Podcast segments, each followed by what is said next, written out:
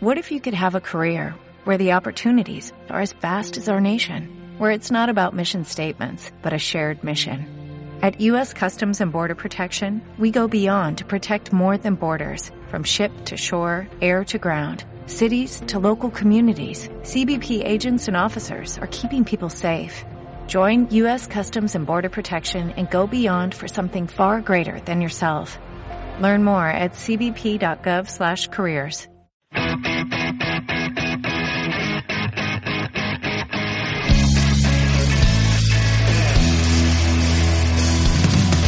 do do do do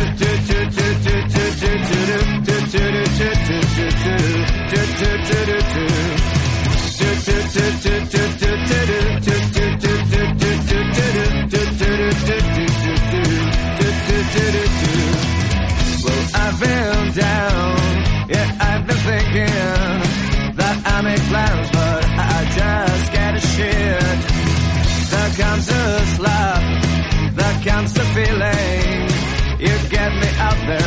my guard is just low. Oh, you give me love when I don't see it. Maybe I can help. Maybe I don't need it. Well, she said I don't care. Oh, she took me by the hand. You got no way with it when you don't expect your thing. Tu, tu, churu, chu.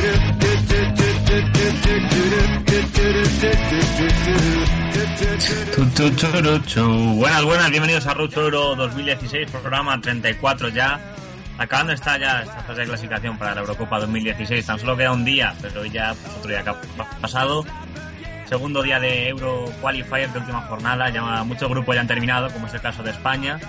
Bueno, ya está clasificado para la Eurocopa, ya, ya estaba el clásica de antes. Hoy ha ganado Ucrania hasta 1, pero también se la acompañaron en esa clasificación Eslovaquia, que ha ganado 2-4 a Luxemburgo. Por otro lado, eh, Ucrania pues entrará como tercera a la repesca, así que no queda como mejor tercera, que de momento todo pinta muy de cara para, para Hungría. Así que bueno, dicho lo cual, después de esta pequeña entradilla, nos vamos a ir un poco a repasar esos partidos de hoy y también los que vienen mañana.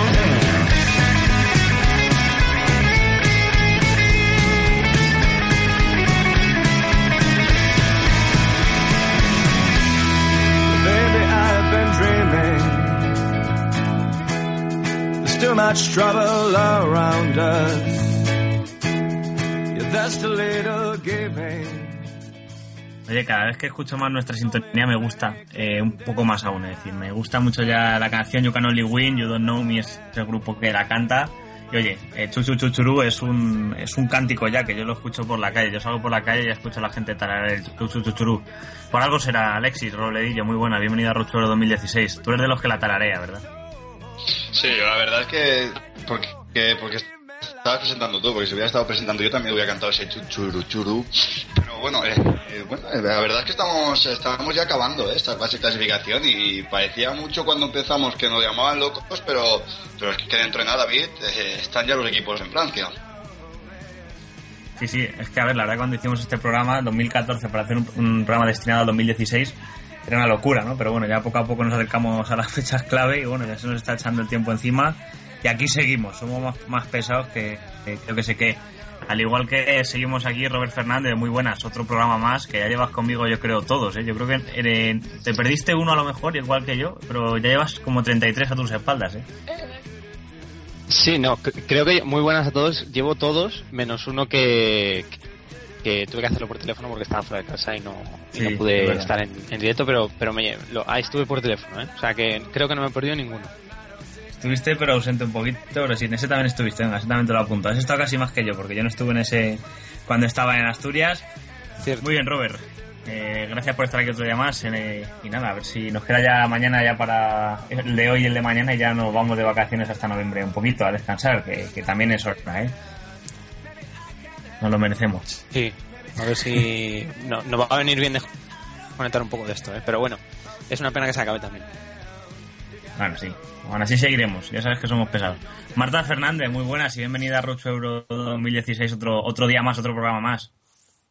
Hola, buenas noches, David. Muy buenas, ¿qué tal? ¿Cómo estás? ¿Cómo has visto a España hoy? ¿Te ha gustado? A mí sí que me ha gustado y además eh, buena buen lugar donde cerrar la clasificación para la Eurocopa de 2016. Allí se ganó eh, la última Eurocopa de España en el Olímpico de Kiev y vamos a ver si tenemos ahí más suerte y de estar en Francia en la final de Saint-Denis. Sí, a ver si estamos y estamos también nosotros, ¿no? Ya nos invitan, nos llevan allí a cubrir esa, esa final, ya sería la, la clave, ¿no? Ya sería la guinda al pastel, pero bueno, no adelantemos acontecimientos. Lo que sí vamos a hacer es hablar de España, de los partidos de hoy, del grupo C. Venga, que empezamos. On a younger year when all our shadows disappeared. The animals inside came out to play. Went face to face with all our fears, learned our lessons through the tears, made memories we knew would never fade. One day my father, he told me, son, don't let it slip away. He took me in his arms, I heard him say, when you get older, your wild heart will live for younger days. Think of me if ever you're afraid. Said one day you'll leave this world behind, so live a life you will remember. My father told me when I was just a child, these are the nights that never die. My father told me.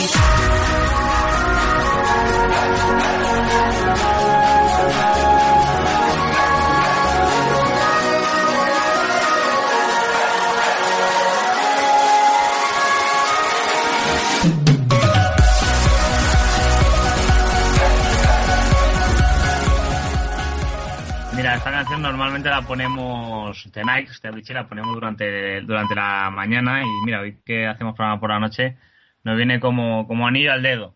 Bueno, vamos a empezar hablando del España, del partido de España, ¿no? Que para algo somos españoles, eh, por lo menos los que hacemos este, este programa. Algunas veces tenemos algún que otro eh, argentino, eh, colombiano incluso en el programa, pero hoy no, eso, somos, todos españoles.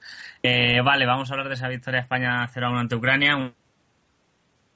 Una España que ha salido con un 11 para, porque tampoco se juegan nada. Seguro que los húngaros cuando han visto el 11 más de uno se ha puesto nervioso porque recordemos que si ganaba Ucrania se podía meter como mejor tercera, cosa que no ha hecho. Bueno, España salió con De Gea, Mario Gaspar, Echeita, Nacho Azpilicueta, San José, Al- Alcántara, Fábregas, Isco Alcácer, Nolito. Ese es el once con el que ha salido la selección española. Cés Fábregas ha cumplido su partido número 100 con la camiseta de la, de la Roja y una fan incondicional de Cés Fábregas en Marta Fernández, que seguro que está más que, más que contenta por, lo- por el partido número 100 de Cesc, pero seguro que no ha disfrutado tanto viéndole fallar ese penalti, ¿no, Marta? Eh, a ver, yo desde que se fue de la cantera del Barça al Arsenal, yo sinceramente he seguido muchas de Fábregas. Eh, me quedé y me quedaré con las ganas de, de haberlo visto vestido de blanco. Eh, hubo una temporada que, que se rumoreó que podría llegar al Madrid, me quedé con las ganas, pero bueno, yo estoy muy contenta de haberlo visto hoy ante Ucrania con el brazalete de capitán, aunque también me hubiera gustado verlo aquí en Alicante ante Inglaterra pero bueno, eh, contenta, pero y bueno, también se dice que marcó el que el que tuvo que marcar, que fue ante Italia, ese penalti, y hasta eh, no se jugaban nada selección, bueno, se jugaba, claro que se jugaba la selección española en este, en este encuentro, porque era importante para cerrar, cerrar con el broche de oro con una victoria esta, esta, esta clasificación, pero bueno, no hay darle más importancia al fallo de Fabregas y nos vamos a quedarnos con lo bonito que es ese centenario con la selección española. Sin duda, sin duda. A ver si va para allá, para, para tu tierra, y le ves en directo a Cés Fábregas para Alicante. Ese partido del Rico Pérez contra Inglaterra, que será el próximo amistoso que juguemos y el próximo partido además. Eh, Alexis Robledillo, ¿qué te pareció España? A pesar de jugar con el equipo, el equipo B, se van afianzando poco a poco los, los jugadores, sobre todo los Nolito y compañía, y llevamos como una, como una España que se está, está, está destacando más el equipo B que el equipo A. Se nota que tienen ganas de entrar en la selección y ser titulares, ¿no? Me gusta eso del equipo A, ¿no? Es una, una serie con la que hemos crecido, David.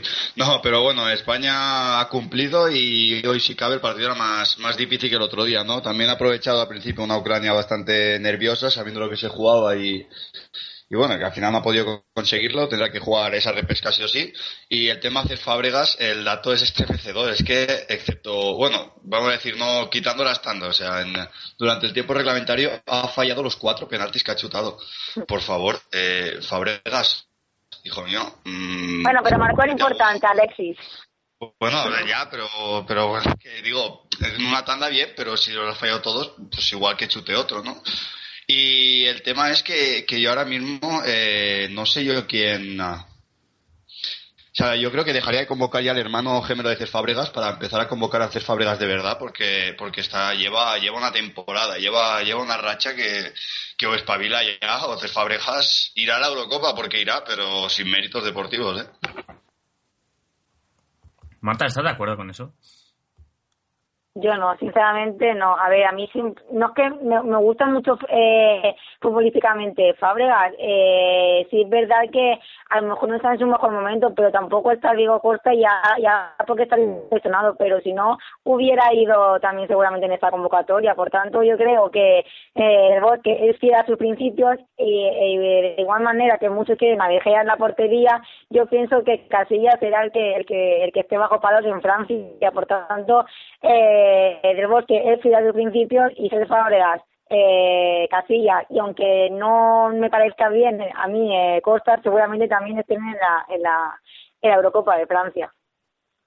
Mira, estoy mirando un tuit de Alberto Ortega que está entrando, va, va a entrar de momento a otro podcast, al programa nuestro compañero, que dice que, claro, Mario Gaspar ha, mar- ha marcado gol con la selección española en 20 minutos y que justamente Diego Costa, el jugador hispano-brasileño, ha marcado en nueve partidos la misma cifra goleadora, un gol bastante llamativo y bastante un poco oportuno también por parte de Albert, que ahora se lo comentaremos, pero sí, es eso que estás tú comentando, Marta, vemos como poco a poco, pues estos jugadores están yendo un poco más casi por decreto y quizá nos estamos ciñando tanto al rendimiento deportivo, ¿no? Que es lo que se le está achacando mucho al Bosque.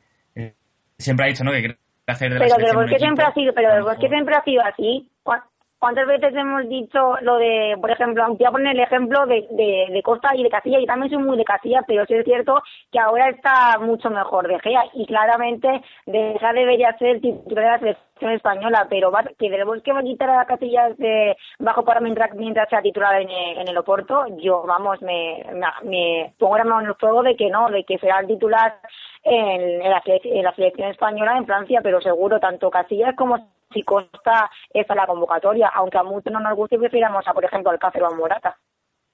Sí, pero bueno, yo, yo hablando del tema porteros un poquito, eh, yo creo que hoy De Gea ha hecho méritos, ¿no? Para, para ser titular en la Eurocopa, al igual que también estoy viendo a Nolito haciendo méritos para ir a la Eurocopa e incluso pelearle la, la titularidad a Pedro, ¿no? Un jugador que quizá no esté pasando por su mejor estado de forma y que eh, Nolito ahora mismo pues está destacando muchísimo. Es decir, el gol de Mario Gaspar sale de él, el gol de el penalti sobre, sobre que lanza luego Cés Fábregas tiene una jugada que ha generado él. Es decir, yo creo que Nolito estamos viéndole también entrar bastante y que yo creo que del Bosque se tiene que ir dando cuenta ¿no? de este tipo de cosas y ir dando un poco cabida en el equipo a este, a este tipo de jugadores, ¿no? Que, que están en la liga en buen estado de forma y que vienen a la selección muy bien, sobre todo para estos partidos clasificatorios.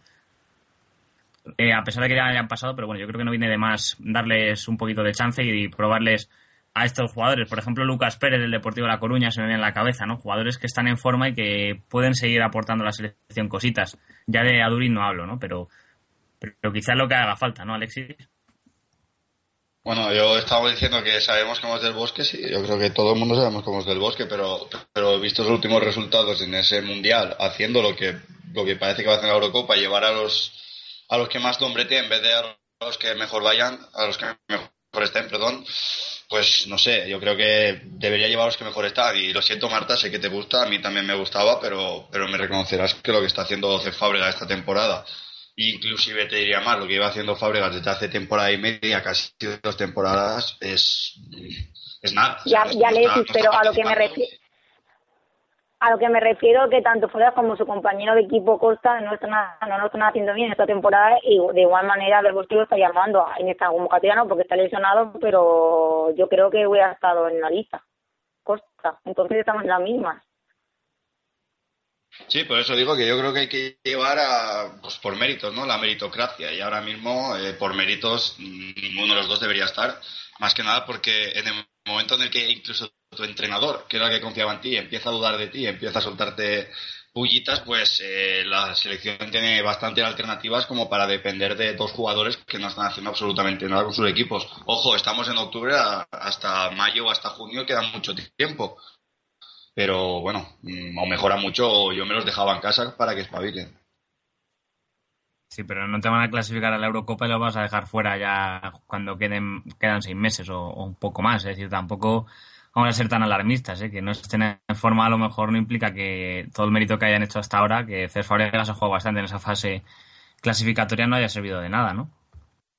Bueno, pero si llega ese mes en el que es la Eurocopa y el jugador no está bien, no está en forma y no está para jugar, por mucho que te haya clasificado él, no te lo vas a llevar. O sea, yo lo siento mucho, gracias por clasificarme, pero chico, espabilate. Pues yo pienso que del bosque esté mejor o esté peor, eh, Fabregas va a ir a la Euro. Sí, sí, yo, también pienso, yo también pienso y tengo casi seguro que Fabregas va a ir a la Eurocopa, pero yo estoy hablando de, de que por méritos no debería. Ahora mismo, ¿eh? ahora mismo. Que no llegue nadie en febrero y Fabregas haga dos meses buenísimos y me diga, es que tú dijiste que no lo llevarías, es que tú... No, si ya, si juega bien lo llevo, si juega así, no. Mira, llamativo, desde que España juega parte de clasificación con Vicente del Bosque, este dato es de Pedro Martín, el compañero de la COPE. España lleva 33 victorias, dos empates y una derrota en fase de clasificación. Los dos empates vinieron contra Francia y Finlandia y la derrota contra Eslovaquia en estos Euroqualifiers. Pero mira, 33 victorias, es decir, criticamos mucho al Bosque a menudo sus planteamientos, sus convocatorias, pero luego estos datos, estas estadísticas están ahí sobre la mesa. Es decir, en esta fase de clasificación de 10 partidos ha ganado España 9 y ha perdido tan solo uno. A lo mejor tampoco somos tan malos como nos creemos. Y además también un dato importante es que desde que perdimos en Eslova- eh, contra Eslovaquia aquí en España en la jornada 2 de esta clasificación no hemos encajado ningún gol. Eso también es una de tener en cuenta porque si no encajas pues tienes más posibilidades de, de ganar. Eso es, eso es. Pero bueno, de momento estamos encajando pocos goles, como ha comentado Marta, estamos ganando partidos, que hemos ganado hoy a Ucrania, no nos pongamos alarmistas. 27 puntos acabamos esta fase de clasificación, eh, no los 30 de, de Inglaterra, pero estamos ahí. Yo creo que somos la selección que más puntos hemos conseguido, o estamos ahí junto, la tercera que más puntos ha conseguido. Mira, primero eh, Inglaterra, segunda Austria con 28 y tercero nosotros, que no está mal. Es decir, tampoco, tampoco no vamos a poner alarmistas, como ya he comentado. Me parece que estamos ya eh, incorporando compañeros. Dime, No, perdón, perdón, eh, incorporados. ¿incorporo o no? Eres como los árbitros. Eh, me da paso, me deja dar paso Alexis a Claudio, así que entra Claudio con, no sé qué número lleva a su espalda, pero entra Claudio al programa. Le damos la bienvenida y le agradecemos su presencia aquí hoy eh, por estos micrófonos de Road to Euro 2016. ¿Qué tal? Muy buenas noches. Eh, volvemos a estar seis horas después. Yo seis. Seis porque era un elegante jugada de defensa. Algo extraño. Era algo extraño. Pero sí, yo eh, aparte de ser ciclista también juego al fútbol. A- he aprendido a jugar al fútbol más o menos. Pero sí, sí. El 6 me solían poner ahí en los pueblos los, de, de allí, los, los equipos dejados de la mano de Dios. Eso es que donde, donde tú jugabas antaño, ¿no? Sí, sí, sí, jugamos y mientras corríamos para aprovecharnos, pues cogíamos la cebolla del suelo. O sea, eso éramos muy. Valíamos para todo, pero sí, sí. ¿Qué te ha parecido el España-Ucrania, Claudio? Ya no me... Cuéntamelo, ya que te, te. Bueno, bueno, no, yo, yo te, te cuento lo que tú quieras, amor. Eh, a ver, yo, la valoración que, que he visto, he visto una Ucrania, una, he visto algo extraño, he visto a Ucrania que ha puesto más voluntad que, que otra cosa, eh, se, le ha falta, se le ve que le falta la calidad para, para rematar porque no será por ocasiones. España ha jugado, creo que ha jugado bien, creo que C, Cisco, Tiago, yo creo que son, con perdón, son la leche. Pero atrás eh, España sigue flojeando, sigue flojeando. Creo que Nacho ha ido de menos a más, ha cogido confianza. Echita en su línea. Y luego Alcácer y Nolito, pues yo creo que se están empezando a reivindicar. No creo que le dé el paso Vicente del Bosque, porque Vicente del Bosque es un, seleccionador que creo que es muy, eh, ¿cómo digo? Eh, muy poco dado a hacer grandes variaciones. No creo que Muy fiel a sus ideas. Sí, pero bueno, pero las ideas pueden cambiar según venga el tiempo, ¿no? Eh, al final, tú, eh, el tiempo te arrastra a, a cambiar, ¿no? Pero yo creo que por no. Pero, Claudio, ¿tú lo, ves, tú, lo ves, tú lo ves capaz de hacer, tú lo ves capaz de hacer bosque de cambiar. Mm, ¿Lo ves capaz? Sí, sí y no. Eh, si nosotros analizamos el partido contra Luxemburgo, empezamos a analizar y sacamos a más de medio equipo que todavía estaban jugando la Eurocopa del 2012. Por eso digo que sí y no. Luego miras para el banquillo y si es verdad que tienes eh, un banquillo donde pues han venido pisando gente de la sub-21 fuerte, lógicamente, han dado paso porque eh, no va a estar jugando Xavi Alonso ya con una pierna menos, lógicamente, pero no se atreve, yo creo que todavía no se atreve o va a dar, va a dejarlo cuando ya de verdad tenga que decir, oye, pues Casilla se tiene que ir, eh, pues eh, X Fábrega también se tenga que ir, Iniesta posiblemente también después de la Eurocopa ya no le quede mucho tiempo tampoco. Cuando ya los pesos pesados que todavía quedan se tengan que marchar o llegue el momento de tenerlos que sentar, Vicente Orbe que va a decir, señores, ahí os quedáis. E-, esa es mi Pero opinión. quizá, Lo- quizá, eh, tomando un poquito la referencia de los jugadores que han dejado el equipo que han mencionado anteriormente, como Xavi Hernández o Xavi Alonso, ellos fueron lo que- los que lo dejaron. Realmente nadie les obligó a hacerlo. Ellos fueron los que dieron el Eh, paso.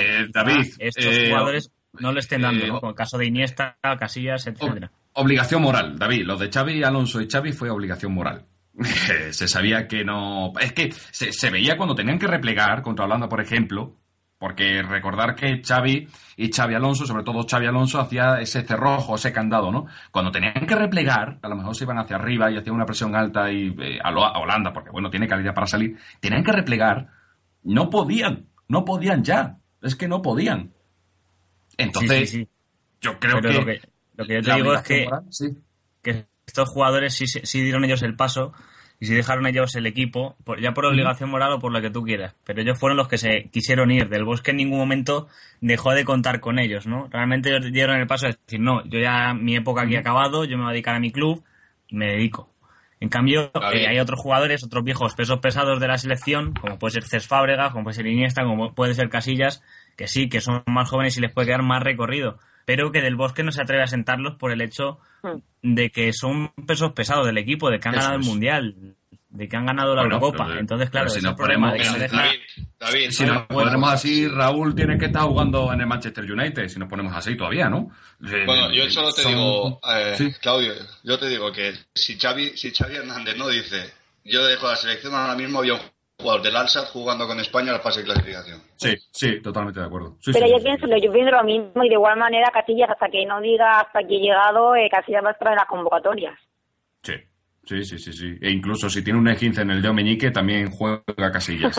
Pero sí, sí, sí, Víctor Valdés. Han querido, han querido traer eh, a Víctor Valdés por apoyo moral. Pero por favor, pero que somos Pues profesionales. igual por que iba. Reina, y Reina, Reina porque iba a la selección. Eh, sí, por el cachondeo que había en el hotel, pero es que por favor somos profesionales. O sea, que esto no es Gibraltar, que esto, con perdón, esto no es Andorra. Por favor, vamos a, vamos a ser profesionales. Si ese, ese, aunque sea el tercer portero, si ese tercer portero no está preparado para dar el, el 100% con España, ya puede hacer las casanatas, la famosa casanata de, eh, de Casano en Madrid, las fiestas grandísimas que había, que si no es profesional, no es profesional, porque a lo mejor no está dando de sí esa persona o ese profesional, no sé, no, no de verdad. Yo es que lo del bosque, pues bueno, sí, se ha encontrado con una generación muy buena, ha sabido continuar lo que quien realmente hizo el gran que fue Luis Aragonés, desde mi punto de vista, y ha continuado por lo que iba bien, con pequeños cambios, pero lo ha continuado hasta que hasta agotarlo, como lo agotó en el Bueno, Mundial 2014. bueno, pe- pequeños cambios tampoco, ¿eh? Del Bosque introdujo el doble pivote en la selección española para el Mundial, dio entrada Mm. gente como Busquets, Jordi Alba. Cambios ha hecho. Si tú miras el equipo que coge del Bosque de, de Luis Aragones y el que tiene ahora, hombre, eh, te digo yo que quedan muy poquitos, eso para empezar. Y el Eh, esquema de Marco no Sena- tampoco. Marco Tampoco- Sena y Xavi, Al- Marco Sena y Xavi Alonso también jugaban ya, ¿eh? En el 2008. ¿Eh? Y Xavi también corría bastante más para hacia atrás, ¿eh? Era un, centrocampista muchísimo más completo que cuando estaba en el 2012. Mm, vamos a valorar, ¿eh? Eh, igual Sí, sido pero los jugadores. Pero no Alonso no era titular con esa selección de 2008. Sí, pero Xavi Era más completo. Tenía más recorrido, por ejemplo. Y hacía una... quizás la función mm, que le faltaba a lo mejor a Marco Sena de salir a lo mejor con el balón. Pero era más completo. Corría más hacia atrás, Xavi Hernández. Pero Vamos a ¿por qué, de por se valora, por qué se valora positivamente la entrada de ese doble pivote para el Mundial si venías de ganar la Eurocopa y ganarla jugando preciosamente bien? O sea, sí, está claro que al final resultó en este Mundial, pero quiero decir, se- eso de decir que introdujo el doble pivote es un arma doble filo, porque a mí me gustaba más la España que ganó Eurocopa 2008 que la que ganó el Mundial 2010. tenía menos control desde luego, eso sí, ¿eh? Alexis, eh, la España del 2008 tenía menos control, recordad lo que sufrimos contra Alemania en la final del 2008, ¿eh? Mm, luego llega el Mundial, sí, bueno, el Mundial tuvimos bastantes ocasiones y el 2012 Pues- fue apoteósico. Pues, Claudio, Claudio, yo te lo diría al revés. ¿eh? Yo creo que no recuerdo ni- ninguna ocasión clarísima de Alemania a la final de la Eurocopa y en cambio Holanda en la final del Mundial tuvo dos clarísimas, clarísimas de, de que bajó la Virgen y dijo gana España el Mundial por mil huevos. Bueno, el planteamiento también es cierto que en el Mundial fue un poco más amarrategui, pero claro, en el Mundial no se pueden tomar tampoco grandes riesgos porque eran selecciones que también tenían muy buen mediocampo y que a ver, jugándoles de tú a tú mediocampo de España, pues sí, tenía cosas que eran bastante mejores, pero aún así tenías que tener un buen doble pivote que te salvara en cuestiones de contraataque, ¿no? Cuestiones en las que te pillan un poco a la velocidad. Pero bueno, aún así estamos hablando del presente, no, no vayamos al pasado, eh, no busquemos el baúl de los recuerdos. Yo, yo eso sí digo una bosque- cosa, per- perdo- perdona David, sí digo una cosa, sí echo de menos este, en esta selección, no contra Luxemburgo, porque con perdón es como si tú enfrentas al Real Madrid contra el Mirandés, no estoy hablando de Luxemburgo. Eh, me refiero cuando llegan las grandes selecciones, yo sí echo de menos a un Xavi Alonso, ¿eh? Un Xavi Alonso yo creo que sí lo venga a echar de menos bastante, que le cubra bien las espaldas a Busquets cuando suba un poquito hacia arriba, que tenga una salida de balón que pueda hacer un cambio de orientación fácil, un pase que pueda romper unas dos líneas desde el centro del campo. Yo creo que a España le hace falta un Xavi Alonso, desde, desde mi punto de vista, porque yo creo que Iniesta y Xavi Hernández están bien cubiertos, entre comillas, ¿no? Entre, yo creo que Isco, Tiago, etcétera, yo creo que están bien cubiertos, pero un Xavi Alonso España todavía no lo ha encontrado. Mm, a ver, realmente he intentado dar ese, ese puesto a Coque, ¿no? Pero no ha conseguido encontrar en todo ese, ese, ese perfil, tampoco Cazorla. Eh, sí, la verdad que es difícil encontrar un jugador como Xavi Alonso porque daba equilibrio, daba defensa y daba ataque. Pero bueno, lo encontrará, lo encontrará la selección española. Hoy ante Ucrania bien, ¿no? En plan, a, grandes rasgos, eh, menos la defensa, que yo creo que todo nos ha quedado claro que, que Mario Gaspar, Echeita, Nacho y Aspilicueta no, no están para ganar una Eurocopa, ni mucho menos, sobre todo Echeita y Nacho, que han entrado como pues, cuarta y quinta opción, me parece, para esta defensa, una cosa un poco bárbara. Luego no han debutado con la selección también los dos, porque Nacho fue, eh, claro, fue convocado antes del Mundial, pero no debutó, y Echeita pues es su primera convocatoria y, y hoy han estado aquí, pero a mí me han dado la sensación de ser una defensa muy endeble, tampoco San José ha estado del todo bien en ese medio centro defensivo y luego los dos interiores que han jugado hoy, que ha sido Thiago Alcántara y Cés Fábregas, pues le dejaron un poco solo, ¿no? Quizás ese volver al doble pivote o al menos mantener un centrocampista un poco más defensivo al lado de San José no sea eh, una mala idea. Y claro, Thiago Isco, pues se conocen desde hace muchos años y tiene una, una capacidad de combinación que yo creo que ahora mismo pocos jugadores dentro de la selección española pueden presumir de ella, ¿no? Eh, yo es que no sé, realmente, a hablando ya del centro del campo de España, Thiago Alcántara me parece una opción tremenda, pero claro, eh, ¿qué le pones? De, de medio centro al lado de, de, Busquets, le pones de, enganche y sientas a un Cés o un Silva. La verdad que es difícil, ¿no? Como, como, cómo metes a Thiago en el equipo y también a Isco. Es que ha sido un equipo que ha brillado mucho, pero es que realmente no es el equipo titular a priori, ¿no? De esta selección. Pero David, si Thiago y Sex eh, están, eh, combinan tan bien y juegan tan bonito siempre, eh, sería delito tenerlos en el banquillo. Claro que debe de salir eh, alguno por ellos, pero es que eh, si tuviera más constancia en el Real Madrid, sería un escándalo como jugador. Y más, si lo juntan con, con Thiago, que tiene muchísima calidad, vamos. A mí me encanta este centro del campo con Thiago y además hoy han hecho una jugada eh, de maravilla, que lástima que ha sido anulada, pero vamos, una, una jugada que, que seguro ha levantado a media España era los que estaban viendo la, el partido. Eh, yo hago una pregunta. Eh, yo creo que Isco está, desde mi punto de vista, una opinión personal, yo creo que Isco está para jugar antes que Iniesta. Pero volvemos a lo mismo. Sentar a don Andrés Iniesta de- puede ser un delito penado con 20 años de cárcel aquí en España. Volvemos a lo mismo. Eh, Vicente del Bosque es muy poco atrevido. Yo hoy, por hoy, mi centro del campo, depende del sistema que quiera jugar, porque al final acaba jugando con un 4-1-4-1, depende de si quiero con un 4-3-3, 4-4-2, etcétera. Pienso que Silva, Isco, Tiago y Busquets deberían de estar, para mí. Sí. Luego ya, si quieres, metes si quieres un extremo, y luego un punta, lo que quieras, lo que quieras, o metes, metes extremo y punta, otro centro del campo y Jordi Alba, Jordi Alba corriendo la banda como carrilero, lo que tú quieras, lo que tú quieras. Pero hoy por hoy creo que Isco, Thiago, Busquets y Silva, Silva, Fábregas, me da igual, deben de estar jugando hoy por hoy, quizás dentro de X meses, dentro de febrero, cuando vuelva a jugar la selección, pues me, me calla la boca. Pero hoy por hoy es mi opinión. Bueno, es un Totalmente de 4-4-2. acuerdo. a- a- Sí. 4-4-2 sería y que jugarías con dos puntas arriba, entonces jugarías con un Morata y qué más. Bueno, eh, ha estado jugando, por ejemplo, Pedro en el 4-3-3 que presentó ayer, ayer, perdón, contra Luxemburgo. Y Pedro hacía la función de diagonales hacia adentro, dándole el carril limpio para Jordi Alba. Entonces lo que hacía una gran acumulación.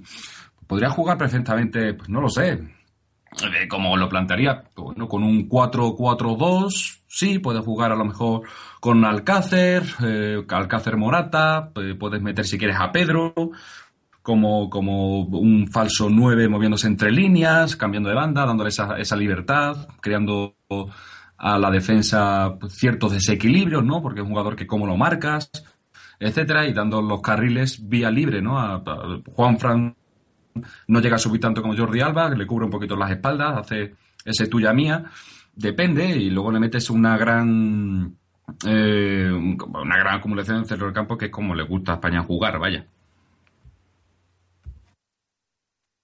Bueno, tenemos con nosotros ya un rato calentón de la banda Alberto Ortega. Muy buenas noches. Eh, lo, primero, perdón por la espera, que, que estabas y no te, no, te he visto.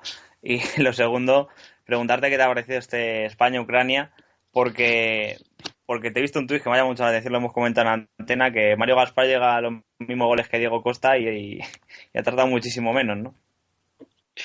Sí, hola David, hola a todos y a todos los oyentes. Eh, mira, yo quiero decir que por fin, por fin me ha transmitido algo España en el primer tiempo, algo que no me había transmitido desde, no sé, desde hacía muchísimo tiempo y no me había transmitido en toda la fase de clasificación, eh, que es algo más que, como he dicho en Twitter, que desidia y aburrimiento, ¿no? Me ha transmitido ganas de seguir el partido, eh, emoción y, y eso que España no se jugaba nada y a mí realmente pues me ha llenado mucho. Es cierto que la defensa ah, no ha estado al nivel apropiado, al nivel que, bueno, que sugería el partido y que eh, demandaba. La verdad es que no podemos ir a ningún sitio con, eh, con Echeita y Nacho. Tampoco me ha gustado Mario Gaspar, lo he de decir. Sí que es cierto que ha metido un, un, un gol eh, llegando muy bien desde, desde atrás, pero defensivamente no me ha gustado nada. Con Oplianca lo ha destrozado realmente, como a toda la defensa española.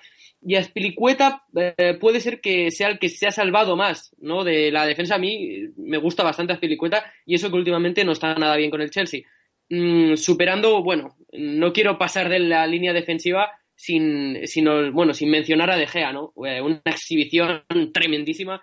No creo que deba existir un debate en la portería sobre Elo Casillas, porque es que no, no hay razones para ello. Está a 100 años eh, luz o 200.000, como queráis. Eh, está a un nivel muy, muy superior al del portero nacido en, en. Y bueno, para mí es fijísimo de la selección él y otro jugador que juega en el medio. Soy muy de Tiago Alcántara. Hoy ha vuelto a demostrar que si las lesiones le respetan, eh, debería ser uno de los mejores mediocentros del mundo.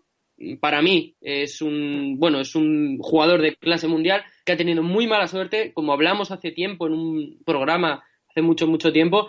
Es el relevo de Xavi, pero con una versión actualizada, con más ritmo, ah, no diría más visión de juego, pero quizás más gol, más llegada al área.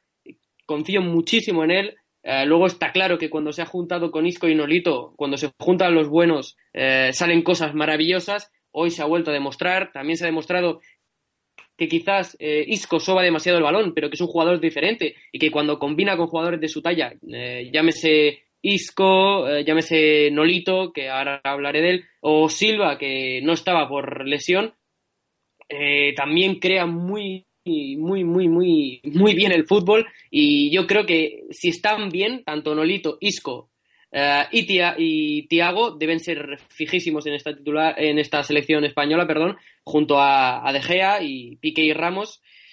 Ah, y por por último, quiero mencionar a, Nolito. Para mí es un placer verlo jugar al fútbol. Eh, está a un nivel, eh, quizás puede sonar un poco bestia y sonar exagerado, pero de estrella, de estrella. Quiero decir, eh, es el jugador español, con permiso de Pedro, que está en está mal, está en baja forma como toda la plantilla del Chelsea. es el único jugador de España que ha desbordado, que le mete eh, otro ritmo al partido en banda, capaz de romper defensa, que además tiene muy, buena división de juego, como ya hemos visto. Además ha hecho dos jugadas bueno, calcadísimas, ese pase que da ah, rompiendo la defensa, ya lo hizo ante Luxemburgo y hoy lo ha vuelto a hacer ante, ante la defensa ucraniana, que era de más calidad y que está a un nivel excepcional y que para mí debe ser titularísimo por encima de Pedro hasta que Pedro no recupere su nivel. Y bueno, yo creo que cosas positivas.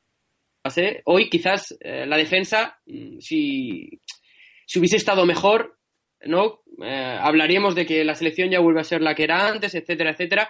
Para mí aún queda mucho trabajo. No puede ser que Del Bosque plantee ese sistema defensivo en el cual todo surge de la improvisación. Mm, no hay ningún automatismo defensivo, ninguno, ninguno, todo improvisación. Y después la nula lectura del partido por, eh, por parte del seleccionador, que no quiero decir la palabra que estoy pensando, pero horrible, horrible. Para mí abusado de, de, de, Amarrategui. Quizás la entrada de Mata no la entendí bien porque el partido eh, estaba pidiendo un, mm, un, contragolpe a, vamos, a gritos, a sollozos, y él sacó a Mata, luego sacó a Jordi Alba quitando a Nolito. Yo ese cambio tampoco lo entendí, solamente entendí el de Busquets y ya fue tarde.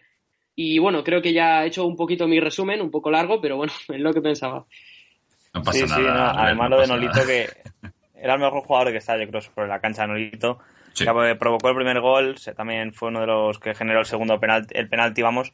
Y yo creo que fue un, un fallo que no era del todo justo, quizá, ¿no, Albert?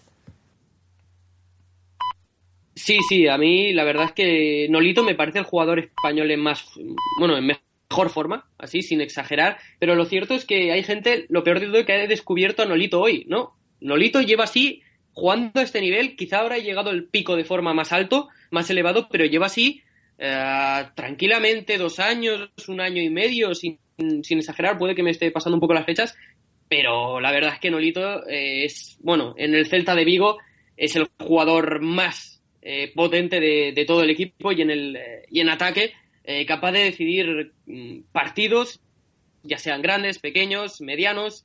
Nolito hace lo que quiere cuando quiere, hoy lo ha vuelto a demostrar y yo creo que la selección española necesita gente como Nolito, necesita gente como Isco, como Tiago. Ahora puede que suene muy ventajista y no, no digo que no lo sea, pero necesita atrevimiento, necesita desparpajo, necesita gente con ideas nuevas, con ideas frescas, que no le importe eh, perder el balón. Eh, a ver, te cuento. Ahora tienes a Nolito, tienes Alcácer. Diego Costa va a ser. Eh, va, va, a volver, eso está claro. Tienes a Morata, tienes a Pedro Hazme un descarte.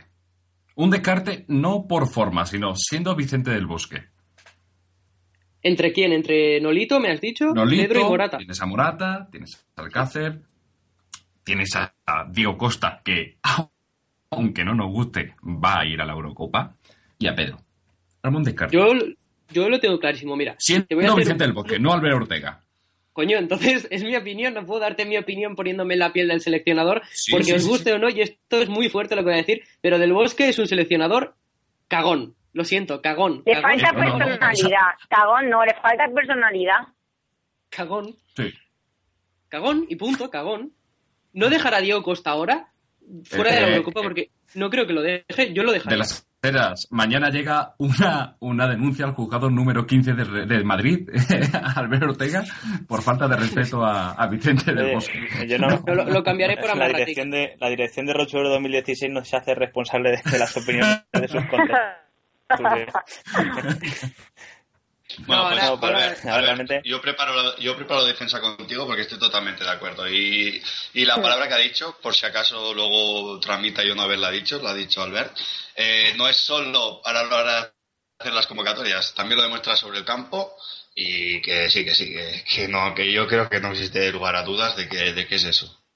Pero mira, ahora precisamente a Del Bosque se le presenta una oportunidad de hacernos cambiar de, de idea, ¿no? De cagón, amarratí, como lo queráis llamar, y es eh, una opción y una oportunidad bastante dura, bastante difícil y que yo sé, bueno, espero ahora quizás me coma mis palabras en un futuro no muy lejano, pero sería dejar a Diego Costa en casa y que no, bueno, no Ojalá, convocarlo ojalá, para la Eurocopa, que no lo ojalá, hará, ojalá. que no lo hará, pero está claro Yo- que del Bosque, ay, del Bosque, pero perdón, ¿por qué que Diego Costa no encaja en el sistema de España, ¿ya está? es tan sencillo como eso. Pero no lo va a dejar. Tiene la presión de que estaba entre Brasil y España y dirigió España. Y yo creo que esa es la presión que, que le hace convocar a Costa, porque si no, no hay otra. Sí, sí, estoy totalmente Eh, de acuerdo. Y ahora su apuesta la va a tener que, que, bueno, que afrontar con los matices negativos y si hay alguno positivo. Pero es que vamos, vamos a recordar, ¿no? Qué tipo de jugador es Diego Costa. Es un jugador de brega, de lucha, que se nutre de, de balones al- a la espalda de la defensa. Y está claro que el juego de España no se basa en eso. Se basa en combinar en espacios reducidos, en buscar paredes continuas, en saber asociarse. Y Diego Costa no es un jugador para eso. Que a mí me gusta Diego Costa, ¿eh? Su forma de jugar. Eh, cosas- Albert, pero cuando Yo creo que si no ha funcionado Fernando Torres en esta selección, Diego Costa tampoco, tampoco funciona. Son Hombre, jugadores yo creo que parecidos, de Fernando Torres en. Eh, en el 2010 Fernando Torres eh, salía en el minuto 70, 60, eh, algunos partidos titulares no hacía nada hasta que ya habría hueco, hasta que ya las defensas se abrían porque tenían que atacar para meter gol, porque iba España ganando 1-0 y entonces cuando Fernando Torres aparecía con balones a la espalda de la defensa. Punto. Porque es para lo que servía Fernando Torres. Ya está. No servía para nada más. Un jugador que contragolpe te puede contragolpear muy bien porque tiene una salida muy buena, tiene un tren inferior bastante bueno y un tío que te puede hacer eso. Punto. No hacía la función de Villa, por ejemplo. O la función que te puede hacer, por ejemplo, eh, entre comillas, un Messi, un Benzema que se asocia, que baja, que se asocia, que juega, etcétera, que da juego a sus compañeros. Diego Costa es lo mismo, es muy, parecido. Yo lo que sí espero que, que, para que me entendáis, que Vicente del Bosque no sea con Nolito un Munir de la vida. Que porque lo haga bien durante X tiempo ahora, porque el Celta ganó al Barça, está haciéndolo muy bien, está llevando muy bien al Celta arriba, etcétera, que tenga un mes, dos meses bueno, se lleva a Nolito a la selección y luego cuando baje, porque lógicamente Nolito a este nivel estaría entre los cinco seis mejores delanteros del mundo. Mm, Sinceramente, ojalá, pero no creo que llegue a eso. Bajará su rendimiento, lógicamente.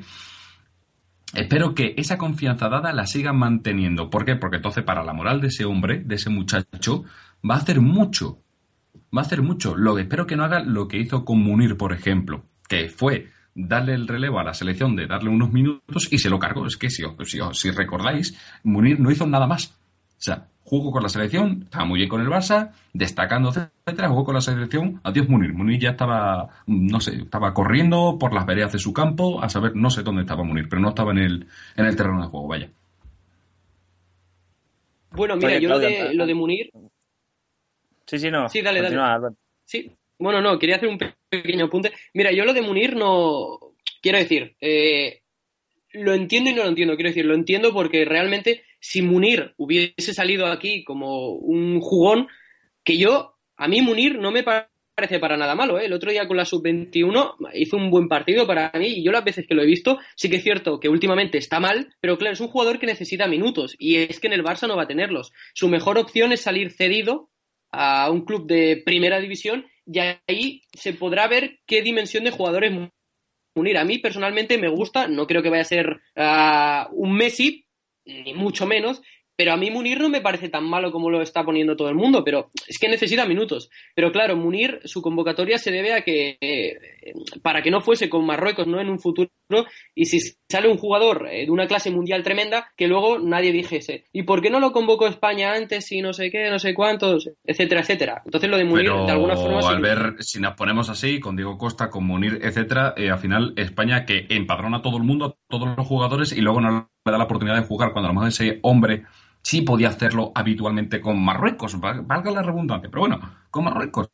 ¿Qué pasa? ¿Que somos tan egoístas que hacemos una política de todo para mí? O sea, eh, lo típico de todo para el pueblo, pero sin el pueblo.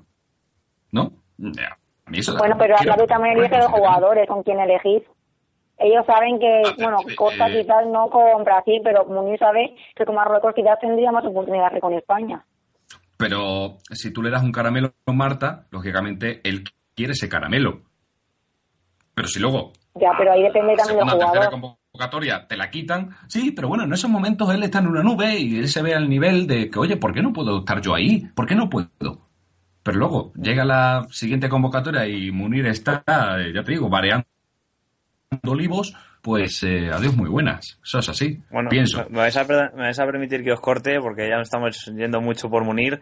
Que vamos a hablar, voy a repasar un momento Twitter porque nos meten un poquito de caña, eh, empezando por Claudio. Eh, te escribe eh, arroba Diego Amol. Eh, por favor, Claudio, está siendo demasiado tajante. Esa conclusión sobre Iniesta no la comparto. Relaja. Eh, la conclusión es la de Isco está para jugar antes que Iniesta, que lo has dicho anteriormente. Ahí te dejo el palito que te, que te dan, Claudio. Y, bueno, eh, no sé si tienes algo que decir yo- para contestar al respecto al oyente. Sí, David, sí, sí, David, sí. No, yo yo- quiero- Bueno, si deja un momento, Claudio, yo quiero defender aquí, yo defiendo a Claudio. Eh, Claudio, abogado. está, está- te- tienes que estar, tienes que estar flipando yo defendiendo a Claudio y más eh, con un, un tema que también tiene algo que ver con el Barça. Pero sinceramente yo que no lo veo desca- descabellado decir que Isco ahora mismo está a un nivel por encima de Iniesta, más que nada porque mm, Iniesta Está lesionado soy del. Barça, repito, soy del Barça, aparte de que esté lesionado, evidentemente.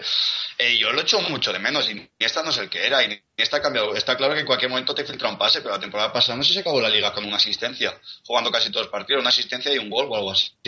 No está, no está al nivel que estaba. Igual que le pongan a Isco por encima de la selección, pues le sirve para espabilar y para volver a re- recuperar ese nivel. Si es que las lesiones, que también puede ser, no le han lastrado demasiado ya para, para ese bajón, que yo creo que tiene algo que ver también. Y no lo que, lo que decía, no veo descabellado decir eso que ha dicho Claudio, ni mucho menos. Y eso que yo con Claudio suelo estar de acuerdo en una cosa de cada dos mil. Es, es cierto, Bueno, ahí mi abogado ese- David, mi, abogado te lo ha dicho muy claro. Yo no tengo nada más que decir. Eh, fenomenal. Quedan cinco minutos de tertulia. Vamos a ir eh, desmenuzando un poquito este España-Ucrania. Ucrania, bien, ¿no? Ha tirado bastante a puerta, pero De Gea, De yo creo que se, merece, se está mereciendo ser ti- titular. Es decir, yo creo que ha- se ha puesto, ha empezado a hacer un poco la oposición a Casillas y como siga así, cuidado, ¿no? Con, con este portero que, que tiene muy buena pinta. Hoy es que yo le he visto cositas que no se las había visto antes. Y es que De Gea a mí me recuerda un poco al primer Casillas, ¿no? Al Casillas cuando estaba más en forma eh, un poquito esa- esos reflejos, ¿no? Que te saca de la nada esas paradas que no te esperabas. Bastante, bastante bien De Gea, ¿no? En ese aspecto. A ver, Keylor Navas es un porterazo, está en el Madrid, genial.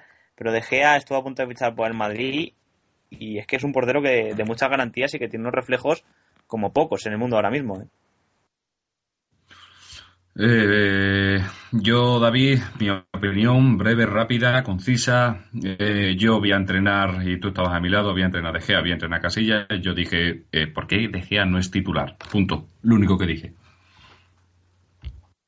Yo, yo también estoy con, con Claudio. Yo también, yo soy muy de Casillas, pero en estos momentos dejé debe ser titular de la selección española, pero me reitero en que eh, mientras Casillas esté en la convocatoria y esté bien también con el Oporto, Casillas será el titular de la selección española.